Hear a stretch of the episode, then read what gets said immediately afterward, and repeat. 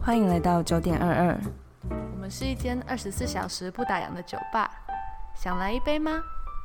进来坐坐吧。嗨，我是 IC，嗨，我是 NONO，欢迎来到九点二二。来碰杯。在上个礼拜，我们已经第五集 podcast 上映了，就代表我们已经一个月嘞、对啊，我们终于满月了，时间过好快哦。 Huba 九点二正式营业满月。然后我们上个礼拜的时时候有收到一些来自听众建议，其中有一位听众就说他听我们的 podcast 的时候，他会开一点五倍速去听，真的哦，嗯，可能对他来说我们的语速比较慢。然后他说，在一点五倍速的情况下听起来，他也觉得很舒服，会更顺的感觉。可能是因为我的声音比较助眠嘛， 我讲话会比较慢一点，然后你讲话又比较快。如果大家觉得我们的语速偏慢的话，也可以试着调一点五倍速来听听看。嗯，我有个朋友也跟我说，他几乎听每个 podcast 他都会调一点五倍速，他可嗯能就是习惯那种节奏比较快的对那种顺感吧，我也不知道。我怎么觉得你现在讲话有加速？ 为了你，为了那个自动听众，自动帮大家加一点五倍速去听。对，所以如果大家之后也可以试试看一点五倍速听，然后再给我们一点回馈，告诉我们你们比较喜欢听怎么样的语速。大家如果有空的话，可以先去帮我们那个 Apple Podcast 下面帮我们点一下五星好评，拜然托后五星好评。，对，然后如果有什么意见啊、建议，或者想跟我们说的话，都可以在下面留言。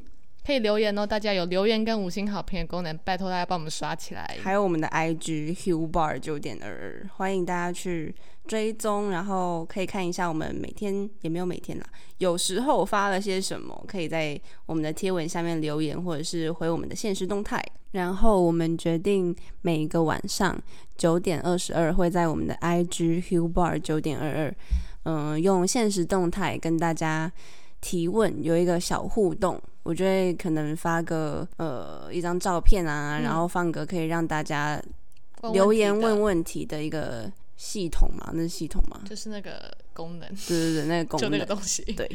大家就可以在那边问我一个问题，我就会每个晚上选一个问题来回答。嗯，然后也可以看你有没有什么想要跟我们分享的事情啊，然后也可以在那里跟我们讲。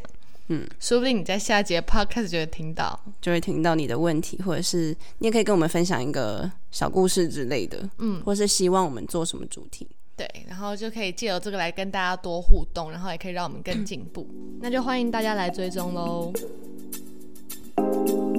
今天呢，要来跟大家分享品牌故事，那我们今天要跟大家分享的品牌是什么？我一直都很喜欢的卡地亚 （Cartier）。诶，卡地亚是法国的，嗯，对，它的法文名字就是法文发音是 Cartier，要有那种卡痰的感觉吗？稍微 Cartier，Cartier。好反正 Cartier 这个品牌呢，从上市以来就是嗯为各国皇室提供珠宝设计的。嗯，它就其实有一个名称叫做珠宝之王，卡地亚叫又叫珠宝之王，，对，它有这个美称。它是珠宝出身的品牌。对，嗯，它一八四七年的时候是由 Louis François Cartier 创立的。刚刚那是一个人的名字吗？是的，他的他的，你说他的创办人的名字，对，再叫做再 Louis François Cartier，好好帅哦！哪里帅？ 这个人，如果你说我叫 Louis 风刷， 风刷什么？红不会刷是不是？听起来很像这样。反正就他接手了他的师傅 Adolphe Bigard 的那个珠宝工坊，嗯，然后他就把这个珠宝工坊呢变成他自己的品牌，成立自己的公司。哦，对，刚好那时候啊，就是在拿破仑三世执政的时候，整个巴黎又恢复到那种浮华、浮华，然后很怎么讲，很繁荣的那种风气。哦，所以他在那个时候成立了他的卡地亚这个品牌。嗯，然后因为很多社交名流会办很多 party 在在家里呀、嗯，就宴客，富丽堂皇的那种社交活动，就是大家都会穿的很华丽，嗯然后戴很漂亮的珠宝那种。就在那种社会风气之下，也带动了很多贵族们会有戴珠宝的习惯呐，还有嗯需求。然后拿破仑三世的堂妹。嗯马华尔德公主，他们有一个很华丽的名字吗？什么马华哈德公主？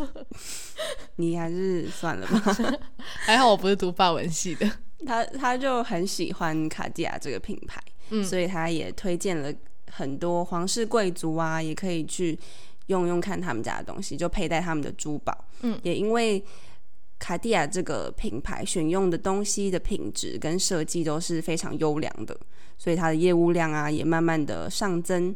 到了一八五九年，他们的嗯这个珠宝工坊就搬到了位于现在巴黎的时尚大街，叫意大利大道。就是很多牌子都在那里开总店那个地方嘛。嗯嗯，他就感觉一个晋升的概念，嗯，就从一个小小的珠宝工坊，然后进到了那个时都尚市大街对然后在一八七四年的时候，卡地亚这间公司呢就传到了创办人的儿子 Alfred Cartier 的手里。嗯，而这个儿子呢，他又有了三个儿子，有分别大儿子 Pierre，然后二儿子 Louis，三儿嗯子 Jacques。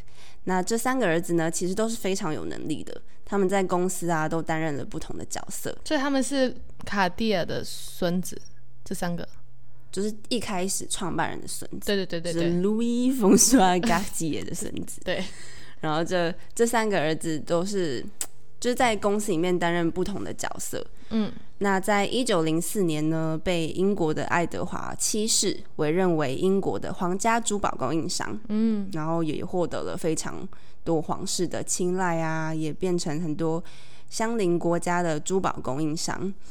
那他这样其实蛮厉害的，因为他等于说他三代都把那个品牌坚持的很好。对啊，要三代很不容易，因为很多都是什么一代做起来了，然后结果传到下一代，所以说就人家败说坏了富不过三对啊、代，不是然后吗他们三代都是非常优秀的人才。嗯，由此可见，就是这些皇家贵族们对卡地亚产生了很多信赖。嗯，因为呃，像西班牙啊、葡萄牙啊、埃及、希腊等等这些国家都会，他们的皇室贵族都会选用卡地亚的珠宝。嗯，然后经过卡地亚这样三代的努力，它也被推广到了全世界，就不仅仅只仅限于欧洲地区。一开始就是卡地亚他买下了他师傅的珠宝嗯嗯行，然后结果到他儿子手上，然后就经营起来，到他孙子手上，已经从欧洲推广到全世界人都知道了。对。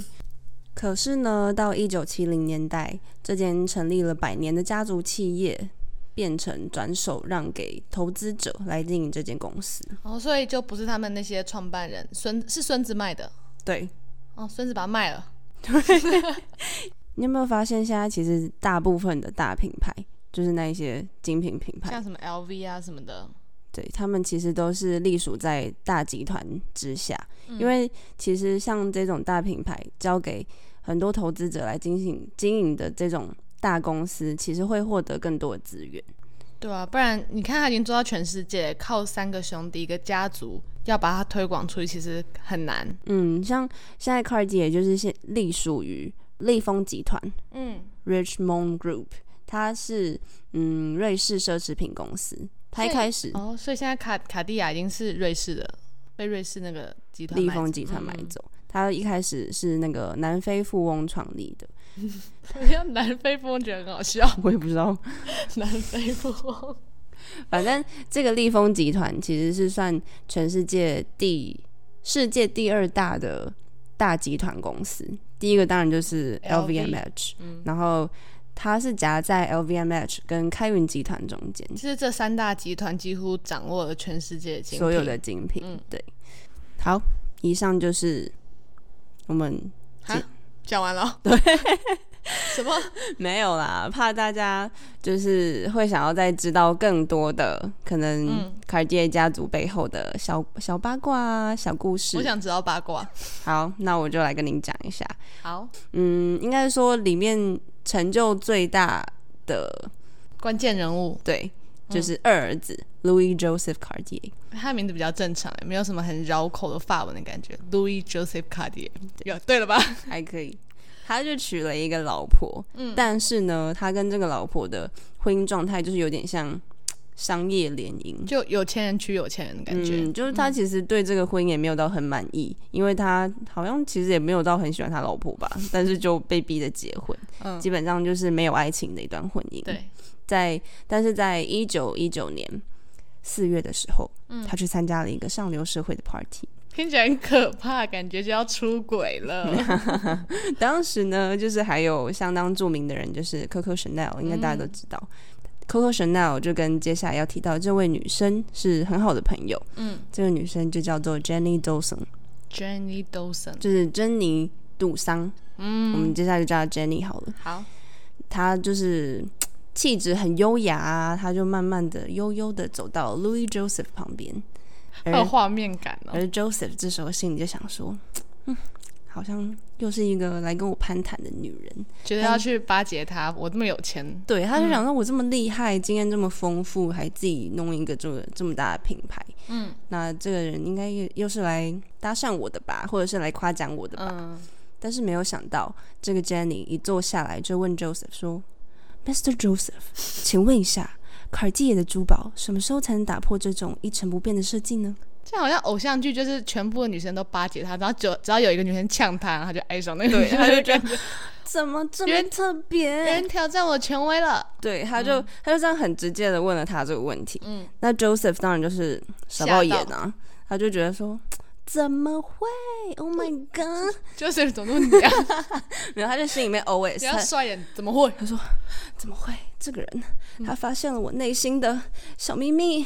哦，所以 Joseph 也觉得他们自己的珠宝一成不变，对他自己其实已经有意识到，他们公司设计的其实就是最近一直在一直用就没有哦旧的东推西嗯陈，出新，就有点老旧。他自己也在烦恼这件事情。对他其实也没有生气哦，他就觉得说，哦，这个人怎么讲到他内心的话，对？他就蹦出这句话之后，就让他觉得这个人好了解他内心的想法。嗯，但我就觉得根本就只是巧合而已。这样但是对啊，就就中了，就对了，嗯对，就中了 嗯，。就 中，那其实 Jenny Dawson 这个人，就是跟 Coco Chanel 的背景其实是蛮相似的。他们的出身就是上流社会舞厅的驻唱啊，但是他其实对设计珠宝也很在行。你不觉得很酷吗？为什么？你不觉一得个以前的人都很厉对害吗？啊，为什？么一个驻唱可以对设计珠宝很在行？对啊，我也不知道。嗯，然后后来他的设计就受到了卡地亚的认可，可可能也是因为 Joseph 啦，他就他们就开始有切磋啊，就互相讨论一下这个卡地亚的珠宝可以有什么进步啊。然后接后来 Joseph 就带着那个 Jenny 进入了卡地亚，就成为了他们的设计师。你有看过《瞒天过海》吗？没有哎、它是安海瑟薇主演的一部电影，然后它是讲一群女生要去偷一个非常漂亮的钻石项链。哦，我知道那一部，那部打很大，那广告打很大，嗯而且那部他们要偷的珠宝项链就是卡地亚的项链。是在哦电影里面，它就叫做珍妮杜桑的那个项链名字，就是你刚刚介绍的那嗯个，就是那对个设计师的名字，对对对，他们是为了致敬他。然后在现实生活中啊，就是以前真的有这条项链存在，跟那个电影里面几乎一模一样。嗯，它是当时卡地亚为了一个印度的大军叫做纳瓦纳加大军所设计的，听说重五点四公斤，然后他们就。做这个项链给他，然后他好像戴两年之后就死掉了， 是怎样？那个有魔咒吗？大概太有重了。诅咒吧？之后，在他死掉之后，那个项链就好像因为它是很多个钻石组成，它就被拆开了。所以现实生活中真的那条项链已经没有存在在这个世界上了，只是为什么就因为他死掉，然后就要被拆开？可能就没有人买得起吧。当时是他们家的人把它分掉我不知道。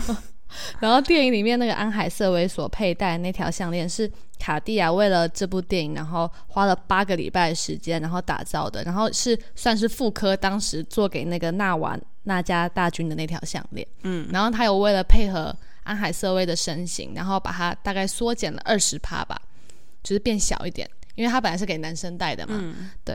然后在电影里面呢，他们就为了偷这条项链，然后就计划一系列的东西。那条项链有最优美的彩钻瀑布的称号，因为它是一条很长的项链，然后它中是彩间色的吗？它是应该是钻石折射的光芒，它是全钻的，然后很长，然后有非常多颗钻石这样组成。那如果是你的话，你会想要戴这么一大条项链在身上吗？平常吗？谁会戴这种项链在身上？宴会啊，叫什么 party 啊什么的，高级名媛乐宴会的时候，可以啊，如果我真的是那种， 诶，它好几公斤重，我想说哇戴在身上，而且你还要你知道就还要站直，然后脊椎要挺直，这样很很困难的，所以名媛其实也很辛苦、欸。好辛苦，我也好想这么辛苦哦。 我也想要被钻石压，对啊，这是甜蜜甜蜜的负担呢。这是甜蜜的负荷。好想知道把四十五亿带在身上感觉是什么。不知道那条珍妮杜桑项链现在何去何从？有人真的会花四十五亿把那个买下来吗？会吧？有钱人的想法我们不无 懂，从而知。贫穷限制了我们的想象 力。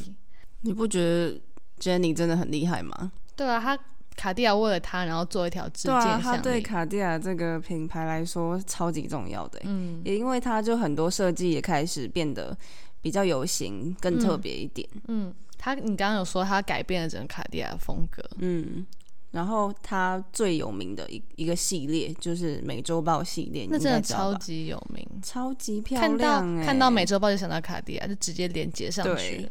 那你 Jaguar，哎、j a g u a r 你每次看到卡地亚就想到 Jaguar 吗？他们应该没关系吧？很像哎、你知道它这个美洲豹系列的由来吗？不知道它有一欸个小故事，嗯就有一天呢，这个二儿子就是 Joseph，他、嗯他想要来为这个牌子，然后还有更多创新的设计来设计来做一些考察。嗯他就想说，我要到外面看看啊，看有没有什么新的想法或者是灵感对，可以拿来做设计。他就说我要去美洲，结果 Jenny 就说好，那我跟你一起去好了。 Jenny 也知道他有老婆，哎、j e n n y 其实蛮坏的、 Jenny 感觉就是一个很想要也是个小表表了， 但是毕竟人家是有才的小表表。对，好吧，就他就想说，毕竟我也是设计师啊，就我跟你一起去看，搞不好就是我们俩也会可有以什么蹦出什么新火花啊，这 是肉体吗？是不 这是肉性体肉体的火花之类的？反正去了之后呢，就发生了一件非常大的意外。嗯，他们就走到丛林里面，嗯然后要要找灵感的时候，就突然呢有一只美洲豹，黑色的那一种，美洲豹有黑色的，不是有都啊是有啊金黄色的？没有也有哦，那种黑色全全黑的全那一黑，种嗯，就他就无声无息的慢慢的走出来，就虎视眈眈看着他们。嗯，然后那时候 Jenny 就看到这个景象，嗯嗯，她就大叫了说：“Joseph，快跑啊叫那么矫情，！” 然后结果 Joseph 就吓到，嗯嗯，他想哇怎么办？有一只美洲豹在我后面，嗯嗯，然后接着他就做一做了一件很傻眼的事情， 他就拿起他的徕卡相机，嗯嗯，他转过去拍了一下那一只美洲豹。所以你看到一只美洲豹，你第一个反应是你要拿你的相机把它但是拍起来。设计师的想法，好，我们好，我们平凡人可能也不对懂。，啊，你看也就因为这个，难怪我们当不了设计我没师。办法当卡地亚的总监。唉，反正就是因为他这个这个行为，他嗯就拿着相机咔嚓一 下，那个闪光灯嗯打在上面，结果他们两个人就趁乱开始逃跑。哦，他闪光灯照那个黑豹。，对，就是那个闪光灯可能吓到那个黑豹吧，嗯那个黑豹就想，呃、这这三小， 哎、我刚突然想到，啊，如果他们回去然后把相机打开，照片是糊的，然后然 后他哦结只果拍他到们地。好好反正笑嗯结果就因为这件事情，导致了 Joseph 跟 Jenny 就是陷两入个人陷入了爱河。就知道，这根本就是有目的就是的那啊、种经历了很大的生死关头嘛，嗯他就觉得我们一起就是死里逃生了，你救了我，我救了你，就因为这个徕卡相机这样照了一下，然后就这种会 太快。反正这一只美洲豹的出现呢，就导致了卡地亚产生了非常有名、非常经典的美洲豹设计。所以我们要谢谢那只豹哎、如果没有那只豹，我们就没有这么美的设计在这个世界上诞对啊生。好啊，所以他们俩之后就在一起了。对啊，就可能就是那种嗯，我知道，就是那种有种化学作用嗯嘛。然后也是，我就我是觉得，就是 Joseph 一开始就是对他有那种心意了啦，然嗯后 Jenny 也是，我觉得他们俩就是因为互相欣赏吧，毕竟两个人都是设计师，然后又感觉很懂对方。哎、你他说他第一句话就打中 Joseph，、对啊就跟他说你的设计怎么那么老，怎么都不 Joseph 变。 Joseph 应该对 Jenny 应该已经有一点一见钟情的感觉。我觉得有种英雄惜英雄的感觉，然后又刚好是嗯一男，然后男生女生的化学作用，一发不可收拾。可怜的老婆啊，他老婆名字甚至都没有出现在这个故事 里好可怜正宫哦，然后我们还这样这么吹捧这个小三，啊，没办法，他就设计出来对了。啊，好有，所以你当小三要记得当一个有才华的小三，才不会被骂太这是你的惨。结论是吗？ 对。然后呢，卡地亚其实还有另外一个非常经典的故事，嗯，大家都知道英国很有名的皇室成员温莎公爵吧？就是那个为了娶老婆然后放弃当国王那个，对、他就是为了一个非常平凡的女子，然后放弃了当上国王的身份，嗯，也就是乔治国王的哥哥，嗯大家有看过 Netflix 的《The Crown》吗？嗯，我有听过，嗯，就是那个系列都是在讲对他们的英国故事，皇室的故事，嗯就是改编，然后里面就也有提到温莎公爵跟公爵夫人的爱情故事，嗯当时是非常轰动的一件大事啦。但是嗯在普遍的英国人认知里面，其实会觉得这段爱情故事是没有这么正面的，就是给出来的反馈都不是那么正面的。对啊，因为他是一个有能力的人，就是他为了一个不是，就是那是他的使命，但是他居然为了一个嗯对，凡人，就是不要江山要美人的概念。就等于他为了一个女人，然后放弃了整个国家对，的人民。嗯嗯嗯。但是呢，Jenny 又有不一样的见解。这个特别的女 人呐、啊，她就她就看到温莎公爵跟夫人的感情，她就觉嗯得说，哇，这个这个男子居然可以为了自己心爱的女人放弃他的江山，怎么这么感动？然后她就告诉自己说，好，我要为了他们这一对设计嗯设计一个很棒的作品。嗯，他就设计了猎豹的胸针，然后还有很多很漂亮的饰品给他们，就所是以用给他们的爱情当灵感，对对对，就所以给他们。嗯然后最有名的就是一个蓝宝猎豹的胸针。嗯因为我看到那个照片，就是一个猎豹站在一个蓝宝石上面，嗯，嗯我们到时候再放照片在我们的 IG 给大家看。嗯这个呢，温莎公爵夫人是非常喜欢的，也因为她佩戴之后，她出席一些比较重要的场合，嗯，也让这个作品一举成名，把卡地亚这个美洲豹的系列呢又抬上了更高的层次。就直接晋级到皇室那种规格了。，对，就是有点类似贵族明星代言，就是有点抬身更抬身价那种感觉。所以你是觉得温莎公爵故事感人 吗？没有啊，为什么？很瞎啊！你 你堂堂一个你堂堂一个公爵，然后是要变成国王的人，你就为了为了你的爱情放弃一整个国家，因为对英国人来说嗯，那是很重要的事情，对啊，这其实有点有点被背叛的感觉，抛弃子民的概念。但是也要感谢他们，如果没有他们的这段轰轰烈烈的感情故事，也没有刚刚你说那个蓝宝石猎豹的胸针的诞生。嗯，也没有这么经典的作品了。哎、所以一段爱情可以成就出一个珠宝系列是很酷哎、就等于他们的故事已经永远被流传下来了。很浪漫啊。对了，好了，还其是实嗯， 为什么要同时你要干嘛？你说呃，其实其实卡地亚它这个牌子很多的系列都是会借由某某个人或是某些故事，然后来带出这个作品。嗯，他们都很喜欢让作品有故事性。其实感觉也算是设计师是因为那件事情受到启发，而且有故事性，感觉会让整体更浪漫的感觉，嗯，消像费者喜欢。对，像世界上第一只飞行腕表的诞生，嗯就是卡地亚一个非常有名的手表，嗯叫做 Santos。我很喜欢卡地亚手表，我喜欢方块的手表，对，觉我得也好超漂喜亮、哦、欢。的。这只表的故事呢，是来自于一个很有名的航空之父，叫嗯做 Alberto Santos Dumont。他是法国人哦，不是，他是巴西籍的，只是嗯他主要在法国发展。哦，然后这个 Santos 呢，他就跟 Louis Joseph 是非常好的朋友，嗯，哥那们，对他们就是妈 homie 的那种概 念。那一九零一年的时候呢，他就绕行了巴黎一圈，嗯，但是结束之后，他就跟他那个 Louis Joseph 说：“路易啊，我觉得我开飞机的时候啊，拿着一只怀表很不方便呢、嗯我要开飞机又要看表，不是很就不是很安全，对也没有很适合。你可以帮我设计一只吗？”嗯。那 Louis 听到了之后啊，他就觉得自己的 bro 有这个需求 bro，他这个 bro，他就想说好，bro 我帮 你，交给我 bro 他就他就用了飞机上上面的他的零件，零件来做一只表，就是以那个零件当做设计。嗯，所以大家现在可以看到的那个 Santos 系列，就这只表上面的那个小点点，就是飞机上面的螺丝造型。哦，所以这就是也是真的是为了解决一件事情，然后嗯才会设计出这个表，然后它又会变成一个系列，然后对流传下来，而且那个那个小螺丝其实没有仔细看，不太会发现、啊嗯，就算是一一个小巧思。对，但是如果你你自你自己在意，然后你看到的话，你就会觉得这其实蛮可爱的，然后对啊算是一个友情的象征吧，我觉得。嗯，对，有的有的设计是爱情的象征，然后有的设计是友情的象征。嗯，如果你有一天送我那个表，我很开心啊。 我帮你设计一只表，是不是？应该是你要我说帮我设计吧。我说你送我那只表， 哦，好哦，送我等。你五十岁， 哦，等你我是等我你等哦，我等你等哦四。十岁大寿。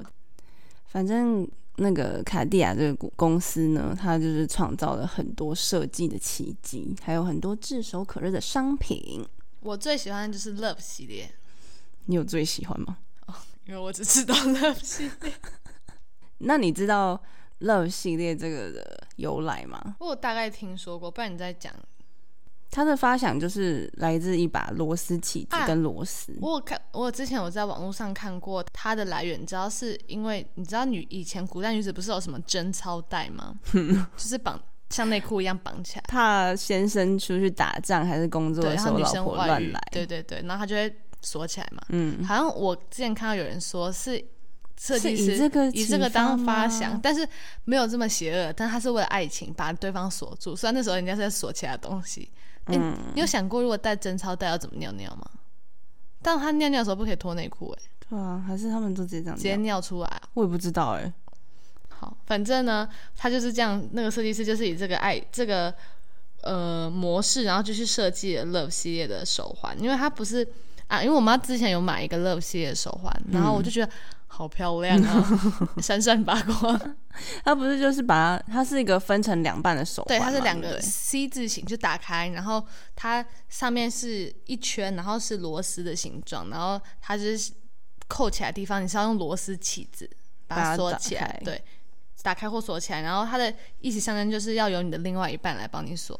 而嗯且我还有看听说，在一九七零年，就是这个 Love 系列手环刚出来的时候啊，它是有规定，你要夫妻一起去或情侣一起去，你才可以买。它不卖给单人的欸、好像它当初有用这个行销手啊法，但现在没有了啦。但好像它刚推出的时候，它有想要象征就是爱情在一起不容易，所以你也要紧密的联合在一起那种感觉。嗯，所以他就是说我跟你老公老婆一起去买，然后其中一个人拿着手镯，其中一个人保有螺丝起子。嗯就是不可以在同一个人手上，我把你锁住就是锁 住那种感觉。当初是我蛮霸气的、啊。 当时是我帮我妈锁，我说我要把你锁是住，啊 对，把她配着我爸偷偷去买， 告哦，诉我是爸哦。反正这个 love 系列就是象征着把两个人合而为一嘛，就是有一种圆满的感对觉，嗯对，有种祝福世人美满的爱情的概念。嗯，我觉得这个故事其实真的蛮浪漫的欸，把你锁住，感觉如果以后可以跟自己的另外一半，然后买一对，然后把互相锁住，它就有很多名人呐、还有皇室的情侣都开始戴这个这个系列手环，嗯好像也有送给温莎公爵夫妇，真的哦、嗯，好像有卡地也有送给他们，然后就这个就超级红，大家都在戴，嗯，大家就会觉得啊，这就是象征着美好爱情的嗯代表，就是很想要大家就是一人手上都有一个，其实我觉得友情戴这个也不错啊，对啊就是一朋友，然后互相把对方锁住。 蛮恶心的。希望有一天有朝一日我们也可以自己赚钱，然后买。因为这个卡地亚也不是个便宜的东西，如果如果我们 podcast 接到第一笔业配的话，哦我们就去买。 你知道它最细的，它不是有分粗细嘛？它嗯最细，然后上面一颗钻都没有，就要十二万。好，我们就去买最基本十二万。你买给我，我、啊我不买给你买给我，我买给你。 好，以上就是我们这一次为卡地亚介绍的品牌故事。希望大家可以多少对卡地亚有点了解。如果有什么更 detail 的小细节，对啊，如果大家有知道一些什么小八卦、小故事，或者是嗯自己喜欢的，系列对，也可以来跟我们分享。好，我跟你说，我之前去我邻居家，就是帮别人布置生日的时候啊，然后我就看到那个阿贝，他的书架上有一本平面设计的书，日本设计平面设计师的书，然后我就看到就觉得看起来很有趣，我就跟那个阿贝借来看。嗯，然后就过了一个月啊，我妈就去跟那个那家阿伯他们阿姨阿伯他们吃饭的时候，她回来就提了一袋水一袋礼物，说那是阿伯给我的。然后结果我就把它把它拆开，就是那个阿伯买了一本以色列的平面设计师的作品集给我，超感动、欸。欢你哦，他是他是一个比我爸还大的阿 伯，他有他有三个小孩了，他还是是他以想要你把你当他的儿媳妇。应该不是，他应该是有一种，他啊他自己说他那个阿贝是牙医，他说他是被医生耽误的平面设计师，我觉得他可能也然哦后他是。自己也有在画画，对，我觉得他对平面设计也是有兴趣，然后看到哎，邻居家小孩居然也对这个有兴趣，嗯，然后他，而且他特别跑去台中的书局，然后买一本书给我。而且重点是它是有蝴蝶结包装的，我就打开，然后那个是一个叫做 Noma Bar 的以色列平面设计师，然后他的主旨就是要以很简单的话，然后来传达出讯息。然后我就看到觉得很，我真的懂那个设计师，而且我觉得很感动，就是感觉。邻一个邻居阿北，然后他看到我真的喜欢的事情，然后还包装那种嗯拆礼物的感觉，毕竟你男朋友也没有这样，男朋友听到没有？男朋友， 李梦平暗示你了， 为什么是我暗示他？我帮你暗示他，你要是没有听这一集，你就听不到这个暗示了。 你自己好好想清楚。，不然的话他就要被隔壁邻居啊被拔 走不要。然后嘞然后就很感动，我在跟你分享我的感动，就是有一个人看到你的兴趣， 嗯，哦，你们是 你们是那个是不是 Joseph 跟 No Jenny？不要 哎、你们这样好好契合主题哦。哇我以后我以后没办法好， Jenny，我以后没办法好好正视那个阿贝了。啊，被拍谁？好失敬啊！ 阿贝，我们开个玩笑。你知道我弟跟我说什么吗？说什么？他说如果我们 p 开始想红了，叫我不要发我自己，要多发一点 你。？怎么这么会讲话 亲弟弟耶，这是我亲弟弟耶。贤弟，欸你还记得高中的时候，怎样你都会给我一大堆你们咖啡厅的传传单，然后说拿去给你 弟。哎、我真的有交给他哦，啊他们真的有订啊，他们真的有订外送哦，真的吗？有啊，是啊、而且不是他们都会选你们那你们家的店他真的有定哦。有订啊啊，，你拿给他，他什么反应？我我忘记了，应该是傻眼吧，但还是说文凭给你的哦、大家知道哪里去听我们的 podcast 吗？去哪里说？ Apple Podcast、Google Podcast、Spotify 跟 Sound On 都有我们的九点二二，每周三中午十二点准时准时上线，大家拜喽，拜，拜。好没？